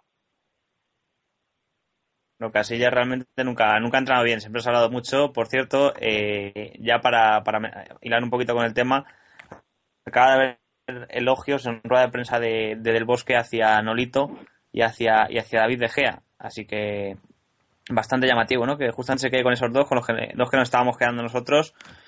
A ver qué tal les va con el futuro, pero oye, yo creo que si llegan los del seleccionador puede ser buena, buena noticia, ¿no? Yo, mirad, eh, lo de lo de Casillas, mm, ya en el, en el en el Mundial de 2014 ya, ya olía mal, bueno, en general toda la convocatoria, porque eh, ya hemos hablado de esto, pero un pequeño bueno, una pequeña frase, fue un homenaje a todo lo que habían hecho antes. Todos los jugadores que habían logrado eso, habían logrado hacer historia con España, los convocaron, fue un homenaje, la cosa fue como fue, un desastre. Y es lo que he dicho al principio al entrar al programa, es que no puede haber debate en la portería porque no hay razones para ello. Si Casillas hubiese estado hoy en, bajo palos, nunca mejor dicho, de la selección española, la selección española se hubiese ido perdiendo de Ucrania. Estoy totalmente Tampoco seguro. decir eso, Albert. Tampoco lo puedes Yo, decir. bueno, si no yo sí, yo no creo puedes que sí. decir, no, quizás no. Bueno, es una, es una opinión, es una predicción, no sé lo que hubiese pasado, pero es mi opinión. Y luego, eh, sobre lo que ha dicho David, sí que es cierto que De Gea tiene muchos reflejos, como tenía Casillas de los inicios, pero De Gea tiene una cosa que no tiene Iker Casillas, es que, y es muy importante. es eh, ese juego aéreo. Hoy hemos visto varias intervenciones de De Gea en el juego aéreo sobre, bueno, además con esos centros, ¿no? Desde las bandas tan peligrosos de Yarmolenko y Konoplianka, que se han cascado un partido absolutamente impresionante, viendo a sus defensores y hasta las ayudas que, venían. Ah, y la verdad que De Gea ha estado muy seguro en todo el partido. A mí me ha encantado el partido de De Gea, porque que ha sido el mejor. Y que los balones aéreos ha sido impresionante. No sé qué ha sonado por ahí, no sé si no sé, yo, todos vivos. Eso es, eso es, Albert, eso es porque tiene un póster gay que te está haciendo vudú porque no le gusta tu opinión. Ha sido, ha sido, del bosque que nos está viendo y no lo ha hecho también, no, la, no, no ha puesto ahí un poco de, de, ruido, pero bueno, yo sí puedo hablar también de, del tema del tema porteros. Eh, ¿De verdad pensáis? Lo siento, Albert, ahora no voy a estar a tu o sea, sí, pero no, ¿vale? Entiéndeme, voy a estar a favor a medias. El debate va a seguir existiendo y va a existir hasta la Eurocopa porque la Eurocopa la va a jugar Casillas, eso está, esto está claro. Y es que si el año del Mundial, o sea, el año de la pasada Eurocopa, perdón, eh, Casillas no había jugado esa temporada porque había jugado casi todo, no sé si está Diego López en esa época, ¿no? Creo que sí, creo que era, creo que era Diego López, no había jugado casi nada. Eh, ahora es, es evidente que, que, va a jugar, que va a jugar Casillas más que nada porque ahora sí que está jugando y ya no tiene esa excusa de es que Casillas no está jugando, está jugando el Oporto, está jugando de titular de Gea me parece mejor portero ahora mismo, pero bueno, ya no, con una excusa menos todavía a la que, tiene a la que tenga que defenderse Vicente del Bosque, pues eh, más fácil para él poner a Casillas en la Eurocopa 2016. Pero es más fácil, ¿por qué es más fácil, Alessi? Poner a. Porque, está, porque ahora, para esta Eurocopa sí que está jugando. Eh, para el Mundial pasado, para, para, sí, está jugando. Ahora sí. sí. y el portero de mi pueblo de Zafra también está jugando. Me da igual. Bueno, porque, bueno pero, ¿sabes, ¿por qué ¿sabes porque sabes que, que Del Bosque confía muchísimo en Casillas. Lo, que la gente hacía era eh, decirle Casillas, ya, bueno, y, hace tres años Víctor Valdés estaba mucho mejor que Casillas y jugaba Casillas. Es, por eso, eso, eso es lo que te digo, que el portero de, de, Vicente Bosque es Casillas y ahora, además de que sigue siendo Casillas, no tiene que defenderse los que le dicen que Casillas no está jugando en su equipo, que no tiene que ser titular, porque ahora sí que está jugando, por mucho que deje hasta un nivel superior. Y hay, yo creo que hay bastantes más porteros, por ejemplo a mí el portero Huesca Madrián también me está gustando mucho, que están jugando para mí a un nivel superior al de Casillas, pero el portero de Vicente el Bosque es Casillas. Alessi, solo te digo una reflexión. Mourinho, por decir que su portero era Diego López, le mataron. Ya está. Claro, y, yo he criticado mucho tanto a Del Bosque como a Mourinho, pero no por eso. Eh, yo la verdad es que no lo entiendo. Yo jugaría y pondría De Gea sin pensármelo ni un segundo y le diría a Casillas que si que va a jugar De Gea, que si él quiere venir, que, que guay, que si no, pues que se haga un comunicado diciendo que, que piensa que no está al nivel y así él queda bien y yo quedo bien también. Pero no lo va a hacer, porque Casillas va a ser el portero titular de la Euro. Bueno, veremos a ver qué pasa. No sé si escucháis de fondo la canción ya de Mesa Brown. Eso implica que acaba ya la primera tertulia, esta tertulia de la selección española daros las gracias por estar aquí con nosotros, eh, Marta Fernández. Un placer que estés con nosotros. Un abrazo fuerte. Nos escuchamos pronto. Chao, David. Eh, Claudio Toribio, encantado de que estés con nosotros y además nos ha dado mucho juego. Nos vemos, nos escuchamos otro día. Un placer. Básicamente otro día habrá que estar a los micrófonos de Rock Un placer, David. Eh, Alexis, se quedan, ¿no? Me quedo. Y bueno, eh, espero que Claudio vuelve más porque porque te echo mucho de menos cuando no estás. Me gusta discutir contigo. Y eso es que no sé. Yo también te echo. Yo también, Yo también, yo también te echo de menos, amor. Cuando quieras, quedamos tú y yo juntos. bueno, eso luego lo dejáis para fuera del programa. Gracias, Claudio. Gracias, Marta. Albert no se sigue por ahí. Me parece que, Estoy, estoy, estoy, estoy. ¿Te quedas para hablar de fútbol internacional o te, o te quieres ir ya con España otra ah, parte. Me quedo, me quedo, va, me quedo. Va. Te quedas. Pues venga, pues nos vamos con fútbol internacional. Gracias Claudio, gracias Marta, nos vamos ya.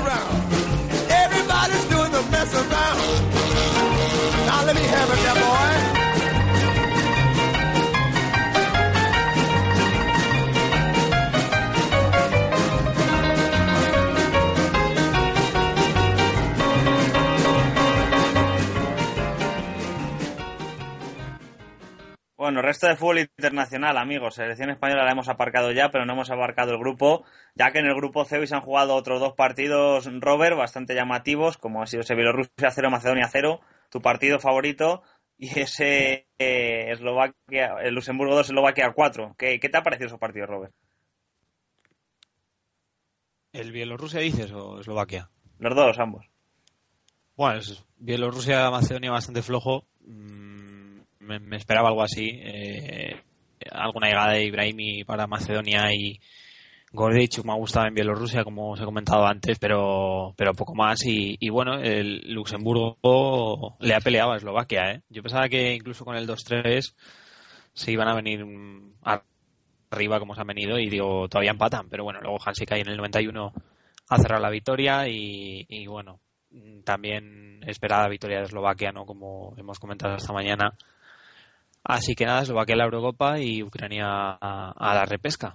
Así que nada, se queda sin ser también la mejor tercera. Y bueno, veremos a ver mañana Hungría o Turquía, ¿no? Cómo se apañan y quién pasa para como mejor tercera y quién juega la repesca. Yo si tuviera dinero le apostaba todo a Hungría, eh, también te lo digo. Alberto, Eslovaquia, has visto tú que ha dado un bajón tremendo. Empezó súper fuerte, ganó incluso a España y ahora pues hoy contra Luxemburgo ha pasado, ha ganado vamos de aquella manera, ¿eh? 2 a 4. Ha bajado un poco el nivel, ¿no? Esta selección que tiene a Mares Hamsik como mayor estrella. Sí, es cierto que, que Hamsik al final la, acabó salvando. Una selección de, de, Eslovaquia que a mí, la verdad, el primer part, bueno, eh, su arranque, ¿no? Digamos, de esta fase de clasificación fue realmente bueno y su gran arranque es lo que le ha valido para acabar metiéndose, porque ha bajado bastante, por no decir mucho, el nivel y ahí estará en la primera Eurocopa de, la historia, de su historia, he leído yo. Y la verdad que es un equipo bastante, bastante divertido que cuando jugó contra España no pudimos valorar muy bien su partido porque tenía grandes, grandes bajas, ¿no? Vais, eh, Duricha también, ahora mismo me falla, no sé si Skertel también creo que tampoco estuvo y no, no pudimos valorarlos bien, ¿no? Su partido, pero a mí cuando jugamos allí, la verdad que fue una selección que a mí me, gustó realmente puede que de, que de guerra en, en, Francia y la verdad que, que, un poquito más y hoy les da un, un, susto Luxemburgo, pero al final no. Y yo creo que esta Eurocopa de, de, Francia va a ser muy, muy sorprendente porque estaba pensando ahora quién podría ser el ganador y quitando a Francia que la veo como muy, muy clara favorita, las demás selecciones no me transmiten eh, ese poderío, ¿no? Como España antaño, por ejemplo. Sí, pinta Eurocopa yo creo que de, de sorpresas. ¿eh? Yo creo que aparte de que en esa la primera de 24 equipos, se va a meter alguna así pues un poco la chita callando, como, como tú dices, una Eslovaquia, una Dinamarca, una Austria, una Albania, y ya verás como luego, como luego da más de una sorpresa, ¿no? Alguna, alguna de las grandes. Veremos a ver qué sucede, ¿no? Porque ahora mismo el grupo C lo cerra España con 27 puntos, Eslovaquia 22, Ucrania 19, Bielorrusia 11, Luxemburgo 4 y Macedonia 4. Luxemburgo, Bielorrusia, Macedonia fuera. Ucrania irá a la repesca, eh, Eslovaquia y España pasan directamente a Francia 2016. Enhorabuena a ambas y enhorabuena también a Ucrania por pasar a la repesca, que no es lo bueno de lo, me lo mejor, pero no está mal. Vamos a hablar del grupo E un poquito, porque en ese grupo está Inglaterra como, como líder absoluta con 30 puntos, una bestialidad esta selección inglesa que se ha ido haciendo grande poco a poco con un gran Roy Hodgson comandándola y en estas dos últimas jornadas, dos últimos partidos, no ha estado Wayne Rooney, el máximo goleador histórico de la selección, pero aún así han sabido imponerse tanto hoy a Lituania como el otro día ante Estonia. Y bueno, Inglaterra cierra la, Euro, la fase clasificatoria para la Eurocopa con 30 puntos, cosa que es, eh, ha pasado muy pocas veces, ¿no? Que una selección gane absolutamente todos los partidos que ha jugado de clasificación para la Eurocopa. En el año 2012 lo, lo hizo Alemania, en el año 2008 lo hizo España, 2004 lo hizo República, lo hizo Francia, perdón, y en 2000 lo hizo República Checa. También lo hizo Francia en el año 92, así que Inglaterra se mete en ese selecto club de cinco, de cinco selecciones que lo han conseguido. Le sigue Suiza con 21 puntos a Inglaterra y Eslovenia con 16 que se va a la repesca. Estonia, Lituania y San Marino, pues fuera a las tres. Y bueno, eh, llamativo, ¿no? Lo de Inglaterra. Vaya pedazo de selección tiene este equipo y qué miedo da, ¿no? De cara a la Eurocopa.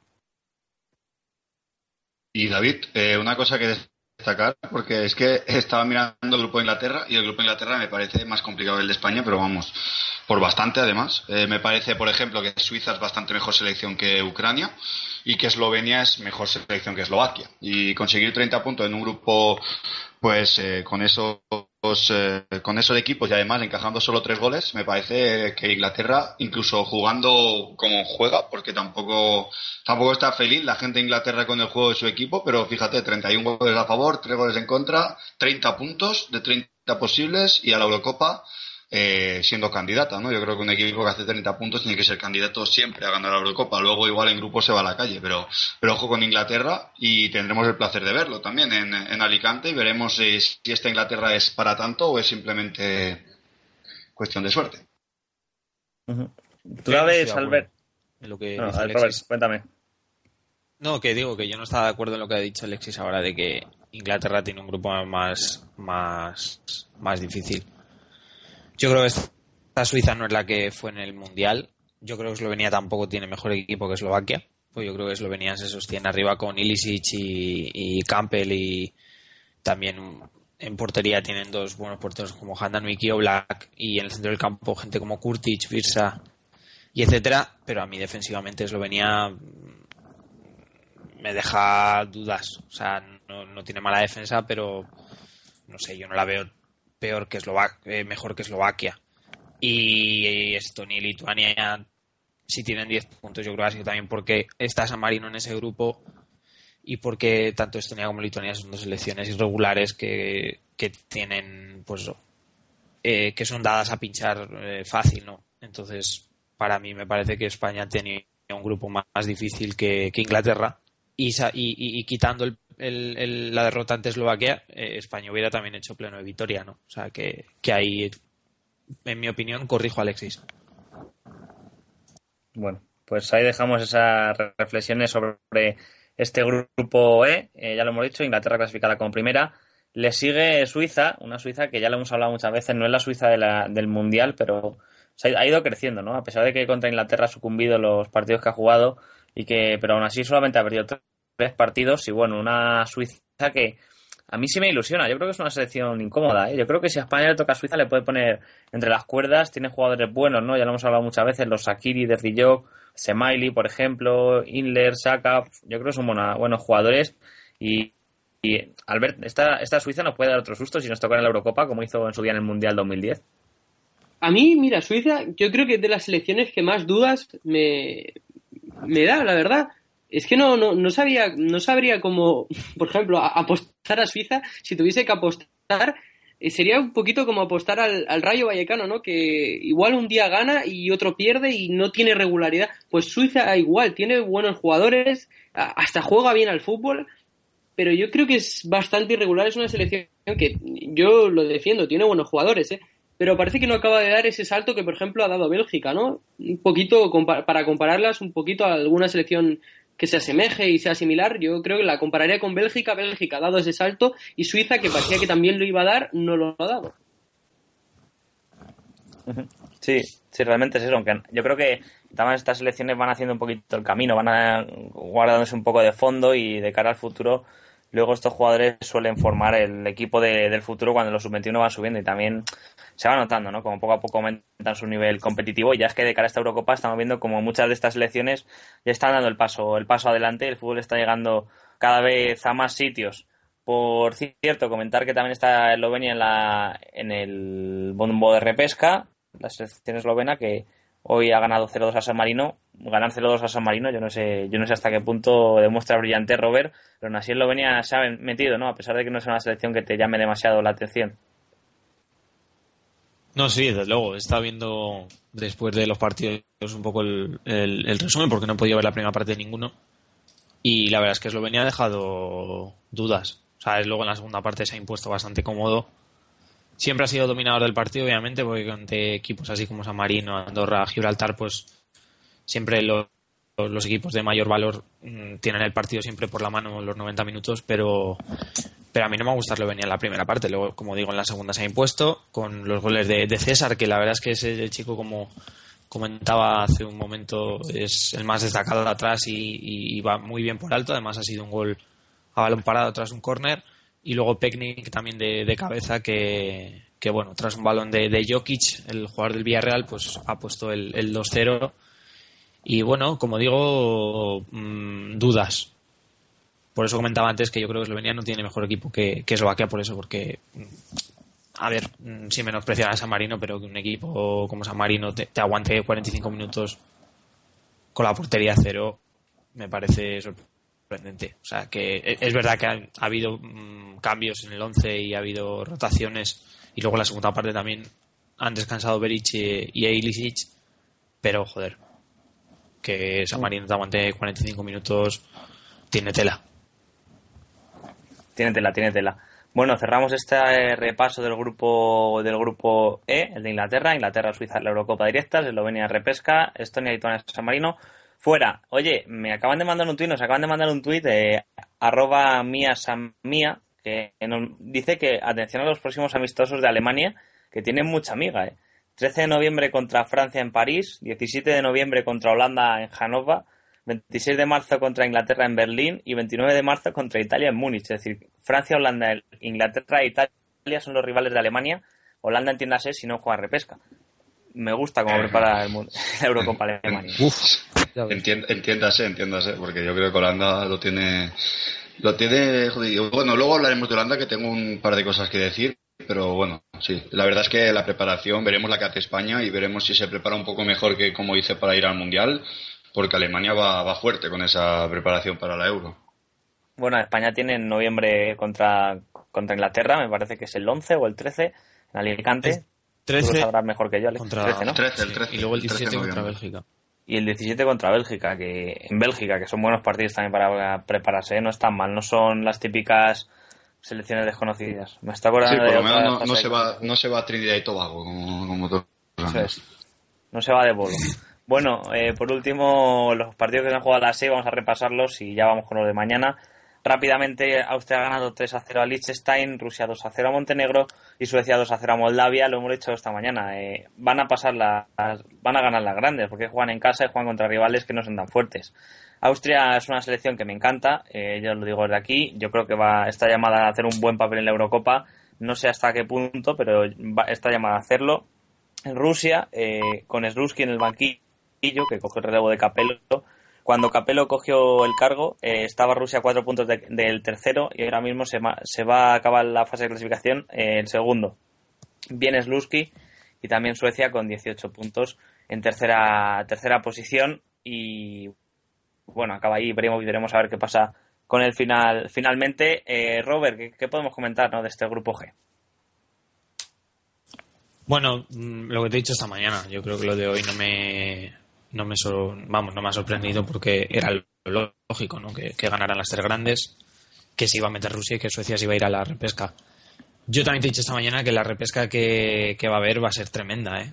O sea, va a haber mm, cada partido en, en noviembre de mucha calidad. O sea, vamos a ver encu- encuentros muy, muy fuertes de selecciones que a priori estaban llamadas a meterse directas y que se han quedado ahí. Y de este grupo, pues lo que bien dices de, de Austria, a mí tampoco me sorprende que esté así. Y yo la veo muy fuerte porque tiene, pues tiene jugadores de primer nivel, como Alaba, Arnautovic, Junzovic, Harnik también es un extremo que me gusta mucho y de hecho es, si no el mejor, de los mejores del Stuttgart. Marjanko que sigue ahí el tío. Además le, va, le va a venir bien jugar en el Basilea porque va a jugar todo y le va a venir bien cara a la Euro, llegar rodado y, y haciendo goles. Así que me alegro por él y defensivamente también son muy buenos. Yo creo que a Fuchs le falta ser eh, tener continuidad, que yo creo que en el, en el Leicester con, con Sloop lo tiene complicado. Pero, pero bueno, a ver si convence a Ranieri. Dragovic y Prodel me parecen una defensa muy buena, un tío que es veterano ya y, otro como Dragovic que, que, que en el Kiev, en el Dinamo está, es, es, es fijísimo en el 11 y, bueno, yo creo que es una selección a tener en cuenta y que, y que además en el banquillo tiene gente interesante también que, que le puede dar otro. Bueno, que tiene variantes, hay Kohler, ¿no? Para, para, pues si tiene que hacer algún cambio. O sea que, mira, por ejemplo, Okotie es un 9 que a mí me, me parece muy interesante, que está nacionalizado austriaco y, bueno, mmm, también es un hombre que le puede dar ahí gol Así que, como digo, es una selección que, que pinta muy bien. También pinta bien, parece, la Rusia de, de Slusky, ¿no? Albert se ha metido finalmente a la fase de clasificación, ha demostrado que con el cambio de seleccionador ha ido mucho, mucho mejor. Hay un jugador que se llama Arten Ziwa, que ha cogido por fin el relevo, ha cogido por fin los galones que tantos esperaban de él y hoy ha derrotado a Montenegro y se ha metido por delante de Suecia con un Ibrahimovic que está bastante bastante nervioso. Ya le he visto un poquito enfadarse con sus compañeros, pedir mucho la bola, quería quería destacar hoy no ha podido, ¿no?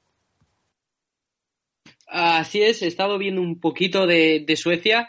El gol que marca Ibrahimovic es muy bueno. Ibrahimovic es un jugador que quizás cuando pase el tiempo lo, lo, lo valoraremos uh, bien, justamente porque creo que ahora no. Además, estando Messi Cristiano, todos los demás parece que estén a años luz. Ahora parece que ha salido un poco a la luz, nunca mejor dicho, Lewandowski.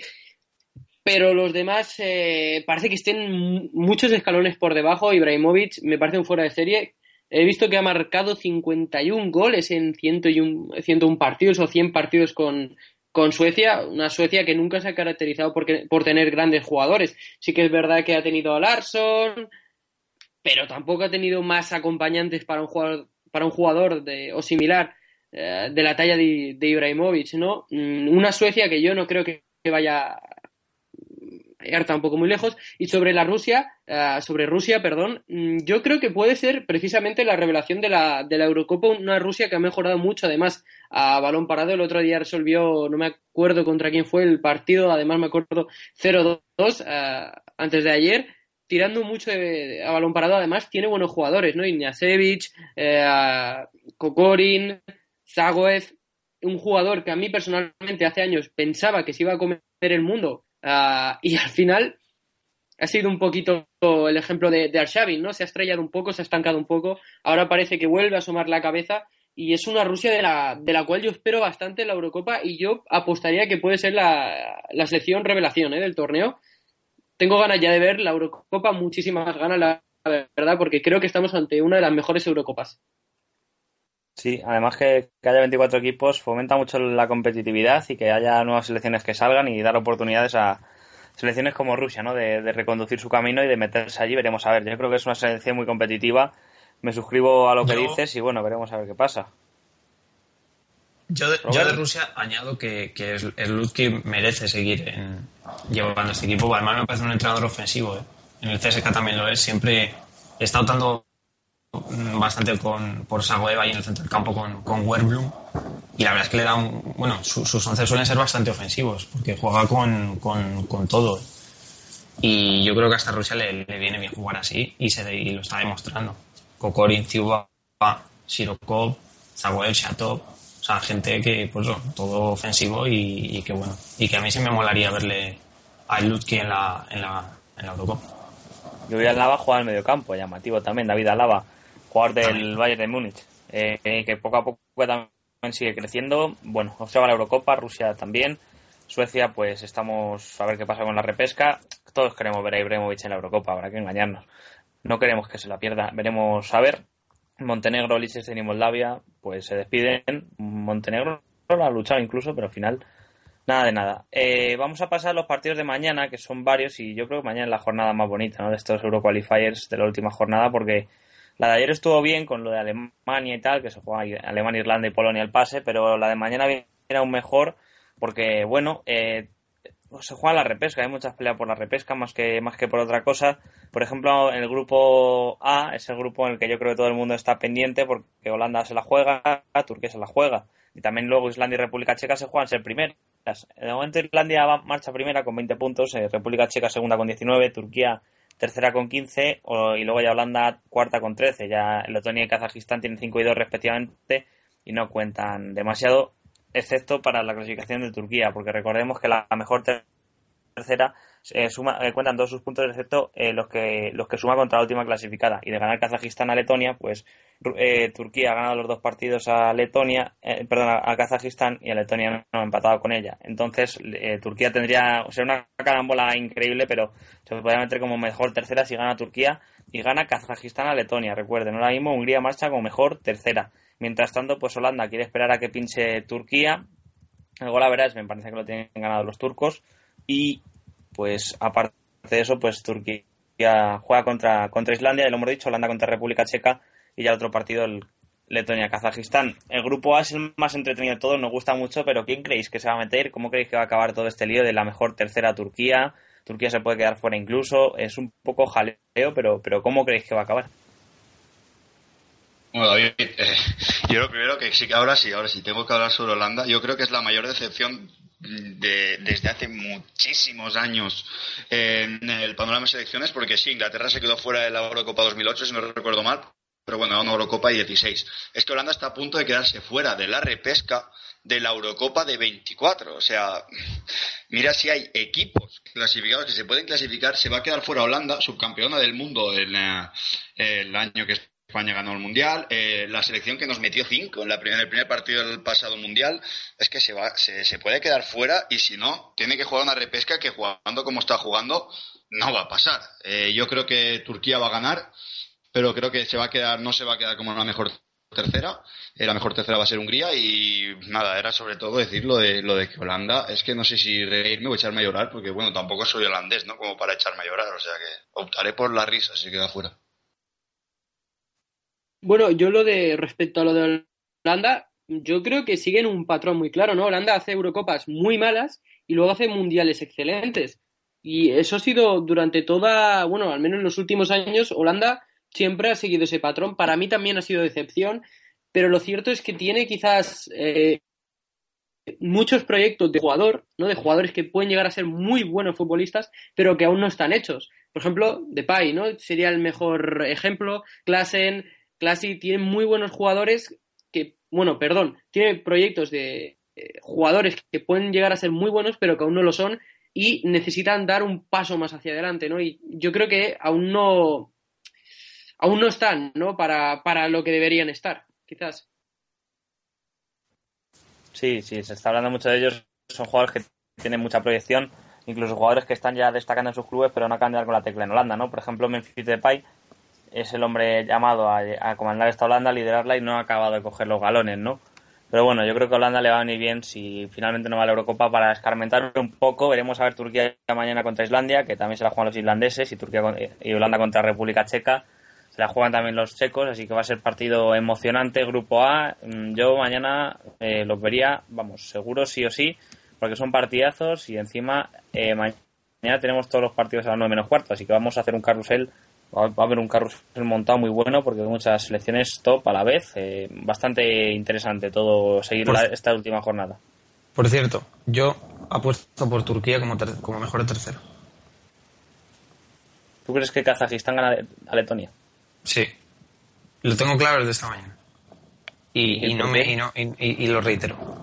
Kazajistán ante, ante, Islandia me gustó. Es verdad que ante, y ante Holanda no jugó tampoco mal del todo. La segunda parte.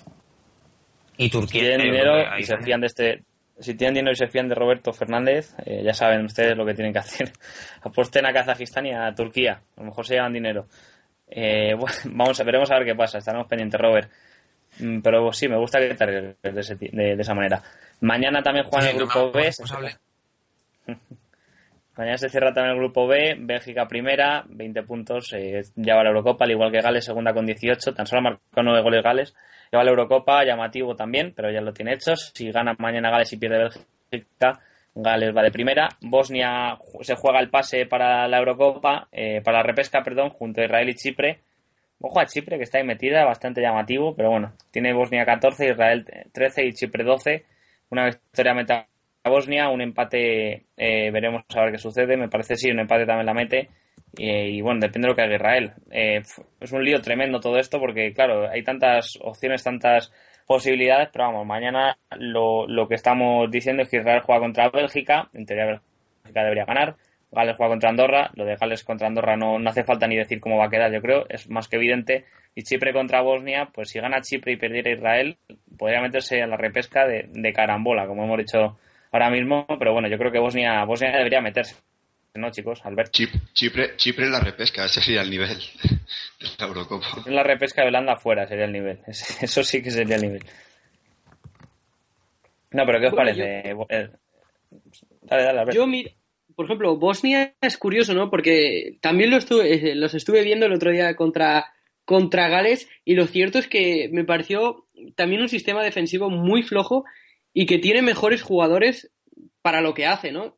Eh, lo cierto es que Gales con melonazos hacia Bale hizo bastante daño a Bosnia, aunque Bosnia luego acabó ganando, pero lo cierto es que yo creo que estamos ante la peor Bosnia en, años, es cierto que fue al Mundial uh, de 2014, bueno, el año pasado, y que tampoco parece que estaban muy cohibidos, ¿no? Muy, muy miedosos quizás. Lo cierto es que tiene buenos jugadores, eh, Janic, eh, Zetko, pero bueno, no sé, yo mmm, pensaba que iban a tener más facilidades para meterse en la, Eurocopa, también quizás me han decepcionado un poco.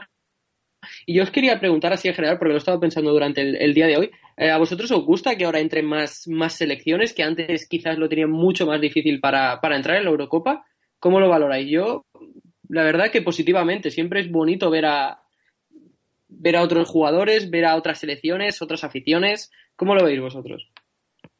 Yo pienso que mientras que se fomente la competitividad está bien. Es decir, mientras de, de cabida a selecciones que se lo merezcan y que me impliquen cierto nivel está bien. Lógicamente, si se clasificara pues una, una, selección de bajísimo nivel a la Eurocopa, pues no estaría tan de acuerdo, ¿no? No me gustaría tanto, lógicamente, porque sería como... quitaría un poco el interés en la competición, pero si luego formas una Eurocopa de un buen nivel, como puede ser a lo mejor un Mundial, pues lógicamente sí, veremos a ver qué sucede, ¿no? Pero, pero yo por lo menos sí, no sé qué pensará el resto, Robert y Alexis. A mí me parece bien, pero lo que dices tú, o sea, por ejemplo, que se metiera Kazajistán en una Eurocopa, que, que, que, va a hacer la pobre, que va a perder todos los partidos, la van a humillar, por así decirlo. No me parecería justo. O sea, es decir, yo creo que tiene que haber ahí. Hombre, si se lo ha ganado por méritos deportivos, porque tienen buen equipo y, es trabajador, aunque sean jugadores de menor entidad, pues joder, chapo por ello, pero vamos. Tampoco, si se mete Chipre, pues oye, a mí Chipre me gusta. Eh, o Israel también. Pero, pero eh, Robert, es que, es que yo, Dios, sabes que te adoro, Robert, porque, porque yo no, por ejemplo, yo de Chipre no te sabría decir ningún jugador ahora mismo, así de, así no me viene ninguno a la cabeza. Y yo creo que lo de la Eurocopa de 24, pues, eh, es un poco extraño, ¿no? Porque luego hay más movidas después dentro de la Eurocopa y siempre estaremos, siempre estamos con, eh, con lo mismo y yo creo que la Eurocopa estaba bien como estaba, con 16 equipos los 16 mejores de Europa porque lo que lo que estaba diciendo un poco más más o menos ahora se mete un equipo normalito en la Eurocopa y tiene poco que hacer si le toca un grupo normal. Un grupo mínimamente normal pues eh, se lo van a, cepillar enseguida y, y, será ir a Eurocopa sí disfrutas de la experiencia pero pero a qué precio sí sí también hombre es la otra cara de esa de esa Eurocopa 24 equipos pero bueno, mañana pues se juega ese pase como tercera, como a la repesca, pues eso, Chipre, Bosnia e Israel. Veremos a ver qué pasa, al igual que lo veremos en el grupo H, donde Italia está clasificada, se juega en el pase Noruega y Croacia, que puede entrar de momento Noruega la mejor eh, segunda, vamos, podría entrar Croacia si gana y Noruega pierde, porque parece que tiene el gol haber ganado Noruega a Croacia después de la victoria del otro día 2 a 0 de Noruega sobre Croacia.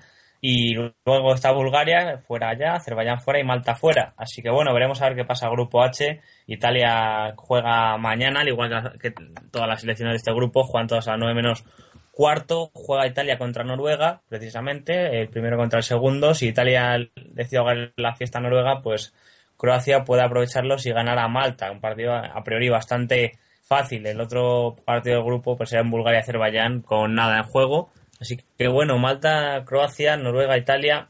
No me gusta eh, intentar que adivinemos, ¿no? Pero vosotros, ¿cómo lo veis? ¿Creéis que Italia va a ganar a Noruega y hacerle ese favorcito a Croacia? Uf. No sé. Hombre, Hombre Italia se la debe, Italia... ¿no? En la Eurocopa les dejó pasar. O sea, Croacia y España no empataron y se quedó fuera la final Croacia. Yo creo que Italia no va a ser, no va a ser así, ¿no? No va, no va a hacer lo que tanto pidieron, salió en las portadas que no lo, que no lo podían hacer, que no lo podían hacer. Yo creo que va a ir a ganar eh, Italia y debería ganar. Pero en el caso de no ganar, si clasificarse Croacia, le saldría, le saldría graciosa la broma de las básicas en el campo a Croacia porque perdería hasta la posibilidad de ser la mejor tercera, perdería la oportunidad de, bueno, de, de clasificarse para la Eurocopa y tendría que jugar una repesca y veremos si, si nos queda eliminado. Espero que no, porque aposté fuerte por Croacia, pero igual se lo merecen, ¿no? Por, por listillos, por ese el tema es bástica. Yo lo que sí. A ver, crea. No, yo lo que sí añado para acabar por hoy es que los partidos así como Bulgaria-Azerbaiyán y Gales Andorra o, el, o el Letonia-Kazajistán, o sea, partidos que no tienen ningún tipo de, de, interés, o bueno, para, para uno no, pero vamos, que, los que no tienen nada de juego, yo creo que no, podrían haberlos puesto a las 6 de la tarde y no a las 9 menos cuarto. Y dejarlo interesante para, para 9 menos cuarto, ¿no? Es que no lo va a ver nadie, yo creo. Bueno, sí, pero el Letonia sí es importante para la mejor tercera, claro. Pero sí, sí, al final hay partidos pues un poco que deberían hacer como los partidos interesantes juntos. Pero bueno, ya veremos lo que pasa y, ya está. Eh, gracias Robert Fernández, que sé que te tienes que ir a dormir, a Alberto Ortega, más de lo mismo, y, y Alexis Robledillo por estar con nosotros. Yo creo que ha quedado bonito el programa, hora y media hoy. Bien, ¿no? Llamativo, ¿os ha gustado? Sí, como siempre. Para cerrar el broche a un puente, ¿no? contigo, contigo es imposible que no nos guste algo, David. qué, qué, pelota soy. ya lo que me faltaba por ahí. Bueno, que muchas gracias a los tres y también a Marta y Claudio que han estado ahí antes. Y nada, nos escuchamos pues mañana si os apetece entrar ya para hacer el último programa de este fin de semana. Y oye, ya pues irnos un poquito a descansar hasta noviembre, que yo creo que Robert y yo llevamos ya cinco programas seguidos. ¿eh? Ya, hemos hecho el fin de semana el puente, lo hemos hecho a base de programas, así que un respiro no viene mal. Y el jueves me perdí a mi hermano, David, por estar en el programa. sí, además que tú eres muy fan. Y, te lo perdiste, efectivamente. Y luego Albert también estuvo el sábado, que puede haber sido, yo que sé, al campo a pasar un día que hacía buen día, hacía sol y decidió quedarse en casa haciendo este programa. Así que nada, muchas gracias a los tres y nada, pasar un buen, un buen día y, volver mañana en la rutina de la mejor manera, chicos. Un abrazo a los tres. Un abrazo, David. Abrazo, David. Abrazo. Bueno, vamos a ir nosotros, vamos a ir ya con la música a otra parte. Mañana último envite de esta de este programa de Rochuelo 2016.